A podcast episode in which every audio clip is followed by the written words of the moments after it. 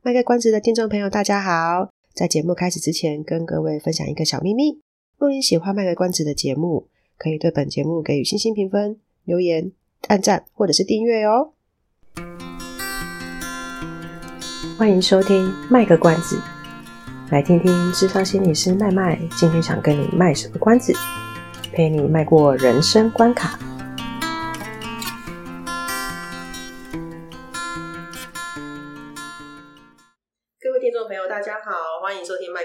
是麦麦。呃，今天阿猫他有事情不在，所以我要自己一个人想办法撑着。没有人可以制止我讲烂梗跟那个，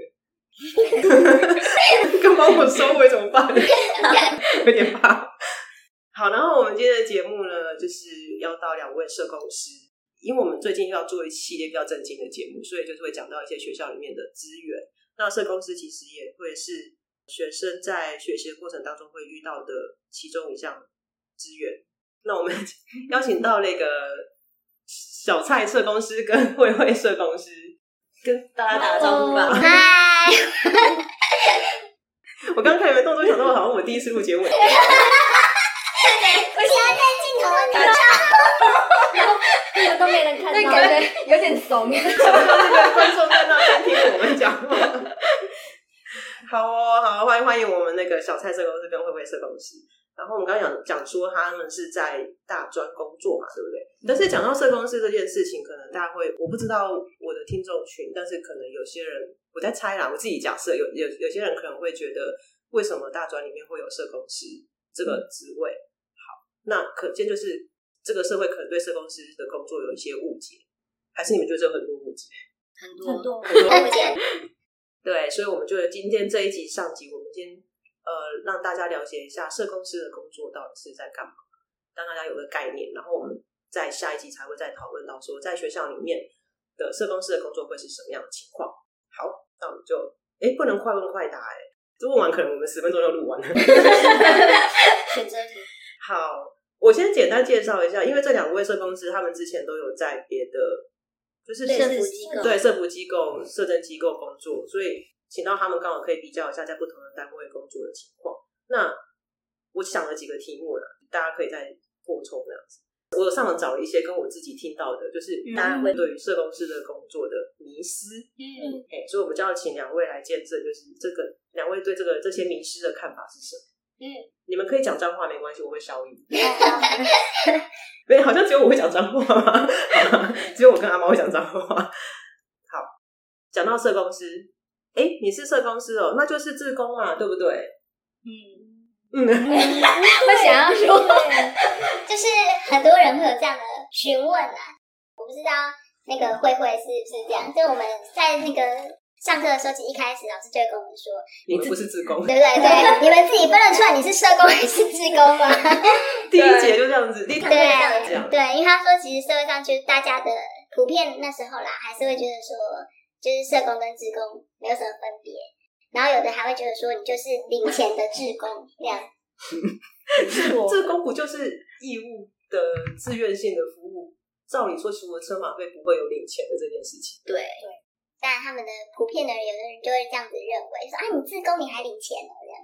好意思哦，你们。对。之类的。对。你们在社工界走了这么多年，你们觉得民众为什么会觉得会把社工师跟志工的角色搞混？应该都是服务性吧，而且他们可能就是不了解你在做什么，啊，不想了不了解，哎，社工是什么，所以他才会觉得说，哦，你是一个就是有爱心来帮他们这样，我是。就在社区里面这样跑啊，所以他们会觉得说：“哦，你就是职工。”你刚刚说是你们是一群有爱心的家伙。对，没 错。好，刚刚是慧慧社工师的心声。所以，哎，就是连接到我们第二个迷失，就是所以你们都很有爱心哦，是不是要很有爱心的人才能够当社工师？屁啊，才不是啊！心理师大也会说啊，所以你都怎样怎样？好，我插话了。但是我们不能说我们没有爱心哦，还是有爱心的。这个爱心不能乱用了。对，我们还是一个有专业的、有爱心的人。你们是有爱心的专业人士。对，但是不一定大家都很有爱心啊。就是爱心不是一定的准则或者是标准，因为我觉得还是有一个专业的一个工作的，应该怎么说呢？呃，应该是说那个工作的标准，还是来去就是可能在服务的过程中，我们要标这专业的部分，才看得到这个家里面需要帮助是什么，跟你自工其实是不一样。所以照这样讲的话，就是光是有爱心跟想要去帮助别人，可是没有那个专业的评估，就很可能会变成善财童子，就是一直想要去帮人，然后一直看到人就想帮，可是却。可能会不知道他们需要的是什么样的协助，或者是根本就帮错人。哎、嗯，帮错人会不会太重了一点？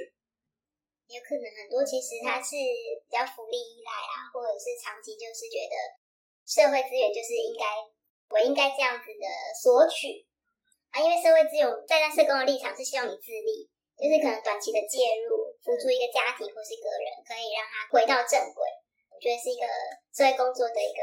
目标目标对，嗯，但是有些人他可能就是长期的社会福利依赖，他觉得我都是应该的，嗯，所以常会听到之前就是会可能会有社福机构啊被个案去抢钱啊、嗯、吵架，或者是拿刀砍啊之类的，嗯、都是我觉得类似都是这种，我应该要得到，你为什么不给我？对，曾经也发生过很多就是个案拿刀，嗯，然后去伤害社工，也有，嗯，对，哎，这个我我其实可以分享一件事情是。因为我的工作会，我们是会跟社工师一起，然后他们就常会分享到说，其实他们之前的工作也比较会常常遇到个案伤害的事，然后这个我觉得可能是呃目前的心理师还比较不会遇到的困境，就是因为我呃心理师跟社工师工作的样态其实比较不一样，社工师其实他们常常都要走在比较第一线，比如说家访，或是说比较快速的一个资源的投入，他们先进去评估。然后心理师目前以目前的状况来讲，都还是比较在二线的。比如说，就是哎，可能社工师或是其他的社政单位介入之后，评估完觉得有需要转到心理智商，才会转给临床心理师或智商心理师这样子。所以我们遇到的那个个案的攻击性，或者是那个会比较少，情况会比较少。所以其实刚刚讲的那个个案伤害的事情，其实对社工师来讲，好像是工作的普遍常态。能称得上常态吗？可能看性质啦，不是每一个单位都会遇到这样子的，嗯、可能要看你的那个，看你的领域是在对，对对。可是如果通常如果是社会补助被拿走之后那种状况发生的也有，或者是可能是家暴之类的，嗯、这种会比较常发生，就是侵权会被剥夺这种争议性比较大的啦。他可能就会生气说：“你凭什么把我小孩带走？对，我没有要让他安置或什么。”所以，这光靠爱心是没有办法，因为你们可能要去评估说，这个案家的谁谁谁可能情绪上是有些状况，你们如果要去介入的话，你们可能要留意什么事情？嗯，可是光凭一股爱心，可能去就被揍了这样。嗯，而且还是要有一些评估啦，就是你怎么去评断说这个东西，因为资源就是有限的，所以你必须要去评估衡量说这样的东西，就是或者是这样的资源引介在这个人身上得到的效益有多少。对，这个可能是一般人比较不会去想的，就是说他有需要，你就是要给他啊。哎，那如何一定建设工人有爱心呢？对，就是会有这样子的期待啦。嗯、但是确实，我们就是有一点，如果你是在不同部门，你就是相对为不同部门的资源在把关。嗯，对，所以可能就会比较为难。这也像之前有一集我提到的是，我们的人力跟资源都有限的情况之下，政府又一直想要，顺便就是抱怨一下政府，政府又一直想要。照顾到人民，可是碍于人力跟资源都有限的情况之下，其实苦的都是我们这些第一线执行的人。嗯，对。那民众当然是感受到政府的好意，可是他们可能没有办法了解到，其实背后资源是很有限的。我们在做那个抉择的时候，也会觉得是很为难的。嗯，对，好像莫名其妙会有一股责任丢到你们手上，说你们要去决定谁的轻重缓急。嗯，对，对啊。所以社工师是慈善事业。你们是慈善事业的代表？没有没有没有事情。但是确实，在我还没有去读书之前，我也只会觉得说，可能社工就是会摄入很多，可能也会觉得说，像家人就会跟我说，你你去当社工，你会不会自己还要贴钱啊？哦、就是可能你觉得这个案家需要帮忙，你可能会不会就投入太多，然后可能就是你要自己去做一些什么。所以确实，在我没有去读这个相关的呃。东西的时候，我确实我自己连身边的人也会觉得有这样的感觉，嗯嗯。但是真的去读之后，才发现说，其实你还是要有一个专业的守则跟伦理在，嗯。对就是很多东西你介入不完，那也不是你该介入，啊，有时候你的介入不一定对个案好。嗯，对，所以我觉得这个就是确实是有需要的一些训练。嗯，确实就是刚毕业出来的时候在做的时候，也是会投入比较多的心力在上面。他只要讲什么就好都听，可是你慢慢再去发觉，哎，其实根本好像是我们用太多的自己的嗯感情感觉、是情感在里面。嗯，对，所以便是你要去适时的让你知道那个界限到底在哪里，然后你要把专业真的拿出来，才是比较适合帮助他，也是帮助到我们自己啊。嗯，所以就算念完了，还还是要经过一段工作的时间，比较可以抓得住说那个所谓的界限在哪。对，实务上的经验，其实跟你在书上学的老师所教，其实还是有很大的。嗯，对啊，对啊。哎，刚刚其实有些迷失也有。好，那我再问，所以你们的工作到底是什么？就负责通报家暴的？哎，这个是在网络上查的。我不知道，我不知道这是谁。这个不是我们报的。家，其实家暴通报的责任呢，基本上其实你的邻居啊什么，你只要知道，其实疑似你都可以通报。那因为这个就是一个保护大家彼此，因为很多以前家暴的迷思会觉得说法不入家门嘛，就是那是你家的事情，啊，那是你的家务事。所以为什么会后来就是，当然家暴法它有它形成的脉络了。但是为什么会一直后来一直在宣导，只要知道的人就报？但法定有他的通报的责任，然后，但是不是只有社工师或是社工需要通报？嗯，其实非常多里面的教育人员啊，甚至连警卫啊，嗯、就是大楼警卫这些，他其实知道了，嗯、为什么不会说知道就要报？嗯，就是避免很多事情的发生，那不幸的发生这样。但是我们的功能不是只有通报，我们还有其他的功能。对，不要想象社工就，呃，像是连结社政也要社工啦，哈。然后如果没有社工的话，难道就都不能做事吗？对，那个人就让他这样被打死。对，我会讲话比较狠一点。但是最重要，你如果真的觉得说有什么问题，就直接报警也是可以，比较快的。对，嗯，报警第一声。大家可以重温一下我前几集的节目，顺便打一下广告。嗯、对，就是之前我刚刚有一集在讲到那个精神疾患的部分，刚刚也有讲到那个，哎，讲完就忘了。邓邓文对邓文案，这是家暴法的产生的那个的那个来由。那一集其实我我跟阿妈也探讨很多，就是为什么会有家暴法的产生跟通报这件事情。所以两位社工师今天来说明，大家就应该可以更明白。就是家暴真的不对，通报这件事情是真的，大家都可以做的。然后如果你们有担心，就是直接报警，因为我觉得比较多人好像会会觉得尴尬的是邻居，对，就是邻居，然后他一定会知道是我报的或什么之类的。基本上不会啊，因为如果你报的话，那个市政单位都会隐匿，不会让你知道。对对对。对啊，是我们这种责任通报才会被人家知道。对，因为我们一定要留联系窗口哦，上面 一定要留我们。对，就是跟大家，我上一集有讲，之前那集有讲过，但也跟大家复习一下，就是责任通报就是法律规定，你的工作就是有责任要去做这些事情的，不然会罚钱，会处罚的。像举凡就是教育人员，然后呃医护人员、心理师、警卫、嗯、警察、教育人员，对，教育人员，然后里长，这些都是。因业务之息，他一定要知道的。那其他人的话，比如说你的邻居，你看到路上有人在打打小孩或者打另一半等等的这一些，不叫责任通报，但是你们要通报也可以。嗯，对。那学校很多，哎，顺便抱怨一下，学校很多老师都会觉得说，通报就是辅导师的事，其实也不是啊。对啊，通报就是其实大家都有责任，他们其实也是责任通报人，只是。就是不知道为什么传下去，就是学校都会习惯是叫辅导师去报，就是每次就直接来找老师，对，就找辅导师。对，他们都会说你是专业的，对，因为我们不知道怎么填通报表。非常呆装，是上面写什么就回什么就好了，OK。对，不然如果不会报，打一一三也是可以哦，不用错单子，对，专人跟你服务，对。那有一些人就会抱怨社工师说啊，那个社公司都没有用啊，反正他们都马不开案。哎、欸，这我抱怨过，对不起。或是那个他们，或是他们就很快就结案了，根本没有服务到什么。嗯，这可能也是大家对社公司这件工作的迷失。你们都没在做啊，做的话怎么可能那个不开案？那我觉得这个可能回应到是你在哪个单位工作啦。对，因为如果你在政府部门，确实他们就有他们。一定的作业流程。嗯、那但我们自己在那个学校也是，其实也是会遇到这种问题。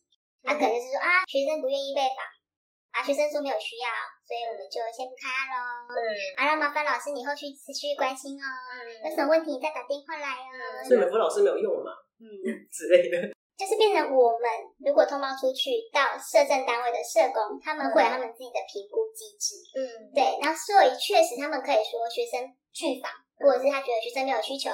就是告知相关的社会资源，嗯，然后就哎、欸、不开案这样，或者他们可能三个月没出事之类的啦，就没结案，对，就三个月安然平安。对对，然后没有什么啊，感觉 OK 这样，但是确实我们就会觉得跟我们期待是有落差的，嗯，因为确实是有断层，有断层，或者是他们觉得没有立即性的危险，嗯，所以他们就会评估不开案之类的。其实社政他们有定他们的那个评估的标准嘛，嗯，对对啊，所以。也很难说，对，因为每个单位一定有每个单位为难的地方啦。对，就像是我们就是学校端，我们是不能结案的。即便我今天只要发现学生有那个可能，例如说刚才说家暴啊，或者是自杀的风险，我们通报之后，我们就是要追踪列管关心。但是不管你呃，可能有有时候关防员那边就是自杀防治中心，他也是不开案。嗯，或者是学生追不到，或者是联系不到，我们就结案。他们可以说这个理由，但是基于学校的立场，可能就没有办法。我觉得这个就是单位之间不同。那当然，我们就会期待他们可以做更多。但是其实我们也可以理解，就是在一个政府单位里面，它其实就像我们刚才讲的，资源有限，它服务的个案量确实是很惊人啊。我们也可以理解。嗯。所以我觉得就是我们会有那种期待上的落差。但是如果在我们学校单位变成我们不太可能不开啊。对。对，至少我们都要一定要去关心这样。对。就是如果大家有兴趣的话，可以查一下。其实卫福部都有这些资讯有公布出来，就是我们的家暴或儿虐的通报人数有多，通通报案件有多少。嗯、那他这个通报案件，就是呃，可能大家不太了解，是通报是流程是，我先有一个人去检呃检举或通报，说有这件事情发生，然后社政单位他收到案之后，他会先去再去评估说，那这个案的紧急性或是他的需要的服务是怎么样。然后再决定要不要开案，然后他们我呃我粗略知道是好像你们还有分一线二线，嗯、所以对，所以他们还要在就是开案之后还还要决定说要分给一线还是二线的社工师去做。所以，哎，我我们讲这个干嘛？哦，对，所以你们查到的是通报案件数，它可能很多，可是实际上他们也就只有那些人可以做，所以他们必须再把有限的资源去做分配的话，他们势必一定要先挑选在他们觉得评估起来是紧急性比较高的，比如说真的需要立即做安置的小朋友，嗯，或是被呃家暴的受害者这一类，他们才能够立即去开案然后做评估，然后其他可能就是说，哎，可能访一下。评估说，哎、欸，其实可能就是一些亲子教育上有一些状况，但是还没有到那么严重。也是说，父母亲有时候难免会不小心失手，嗯、但是他可能不是真的这么的对小孩子伤害性那么的大，嗯、他们可能就会觉得评估这孩子未来的安全性还是够的，嗯、可能就不不会开案。嗯，对，那是他们的专业。那可能像我们在学校端，可能就有时候就会有些老师可能就会。可能也是关心学生啊，然后可能就会觉得说，哎、欸，可是这小孩就是被打，然后这样子，然后也干嘛都不开案啊什么的。好，我也偷偷抱怨过了。但是就是回头，我觉得可能自己有跟社工是在合作，所以回回头会去想说，他们其实案量真的也很不太可能说你真的每一个人开案就收。那而且又是碍于法规的规定，我们疑似就要报。对，对啊，我疑似觉得这个孩子有性侵事件，我我知悉有性侵事件，我就要报。我疑疑似觉得他们可能有呃。家暴或者是恶虐情况，我就要报。嗯，所以那个通报案件数一定是比较高的。可是实际上，当社工师收到案去厘清之后，他可能其实那个案件根本就不成立。我们曾经也报过就是性平的事件，然后因为疑似就要报，我们就报了。嗯，可是当社社会局的社工师来调查之后，发现嗯，好像也 还好。对，对，就就后来就是也是就这样子。所以大家可能会有一个误解，就觉得说好像。嗯，报了都没有用，或是怎么快那么快就结案？嗯，就是因为他们其实是有基于他们的专业评估，觉得需要先把这些资源放在更有需要的人。嗯嗯。那最后一个我想请教两位的是，刚刚有提到说，就是待的部门不一样，所以待的是社公部门或者是私人的单位的话，会有什么样的差别？嗯，差别哦，因为公部门又有分很多不一样的公部门的。打服务的类群，因为其实社工是有分很多很多的族群，然后例如说儿少啊、妇女啊，然后可能一些社会福利补助啊、生障啊，就是各个家庭就是领域的都有分。那所以理工部门其实它就有分，但如果你在私人部门的话，这个有一点就是说，嗯，他怎么说？所以其实私部门他有时候也是会承办，就是那人家这样说会有公办民营，就是社公司有这样子。应该是说我们社公司在私人的单位的时候，其实他做的也是一样，就是说可能这个单位他们的属性是属于什么？可能是家暴的，或是妇女的，或者是精神方面的，或者是身障，其实很多种，所以便是说他们所做的内容其实也都不同，所以变成他们。这怎么说啊？就等于说，像就是妈妈刚才讲的一线、二线这样。对。那我们的政府单位也其实也是，就是可能主管机关还是这些单位，哦，可能，但是他会委外委外给其他的政府单位，然后就妇女薪资，对，去执行那些计划方案，哦，或者是去服务那些个案。嗯。例如说，啊，如果我们取儿少好了，儿少可能他的他们在。社政的主管机关就是整个社会局那边，他们其实是有这样子的服务单位，但是他可能也会有其他二线的服务的协会啊或基金会啊这些社福机构去帮忙做这些，类似儿福联盟或者对对对，嗯，他们就是也是会有方案去执行，那方案确实对于社福单位也是一个很重要的。经济来源呐、啊，就是因为我们社福单位要经营，也是需要经费嘛。因为一个是公部门，另外一个是私，是就是呃，等于说是我们就是二线的一般的协会基金会的单位。因为一般的单位，可能社福单位就是需要民众的资助嘛，或者是如果没有这些的话，可能另外一个就是靠着他写方案来来收取一些钱，对，然后包含人力，嗯，然后人力也是一个。可以跟政府申请经费的来源，然后他可能会去评估一些他们觉得这个群体，例如说我服务的是身障团体，那我觉得我们现在在这个地区里面的身障团体，他有什么需求？例如说我们可能比较在意的身障团体，就会想到是他就业的需求。嗯嗯，那我们要怎么帮他就业？然后可能就要去思考这个问题。因为身障团体还有很多很多不同的类群，那可能是视障、听障、智障，就是各种领域的。那我这个如单位社福机构，它是服务的是。视障好了，那视障的朋友他可以做到什么？需要什么？然后就会有我们这个协会去帮他申请的计划。例如说，我们现在看到的是他们可能就业上确实是有一些比较困难的地方，那我就是必须要去申请一些可能就业的方案，协助他们培养他们的第二专长。嗯，那这可能就他们需要的。那我要申请这个计划来执行这个业务，那可能我也需要人力。所以有些政府单位也是会补助专业的人力去做这样的训练。哦，对，所以一个社服单位要要经营，其实它是不容易。嗯，尤其是呃，像我们可能比较知道比较知名的协会基金会，他们的资源就是比较充足的，因为他们有知名度。那其他一些地区性的社服单位，他们经营上就会比较辛苦一点。嗯，对，所以政府的一些支持是很重要的。嗯。对，然后他服务的对象，我觉得那个也是蛮重要的，就是他他想要为他的对象做些什么。嗯，这方案的呃执行跟评估也是社工很重要的一部分。我们不是等着资源给我们，而是我们要主动的去寻求一些资源，协助我们的案主。嗯，当然政府它就是会比较多资源嘛，因为我这个单位就是这样很单纯，就是就是不能说这样很单纯，就是 就是很比较专注啊、我我在。照顾儿少，我就是做儿少的这一块。但是如果是我是下面其他的私人的一些地方的一个社福机构，我可能就要针对我的个案的服务的群体去做评估。嗯，啊，需求评估也是一个很重要的部分。我们不是只是给资源，我们还要去去媒合资源，去帮他们找一些资源给这些人。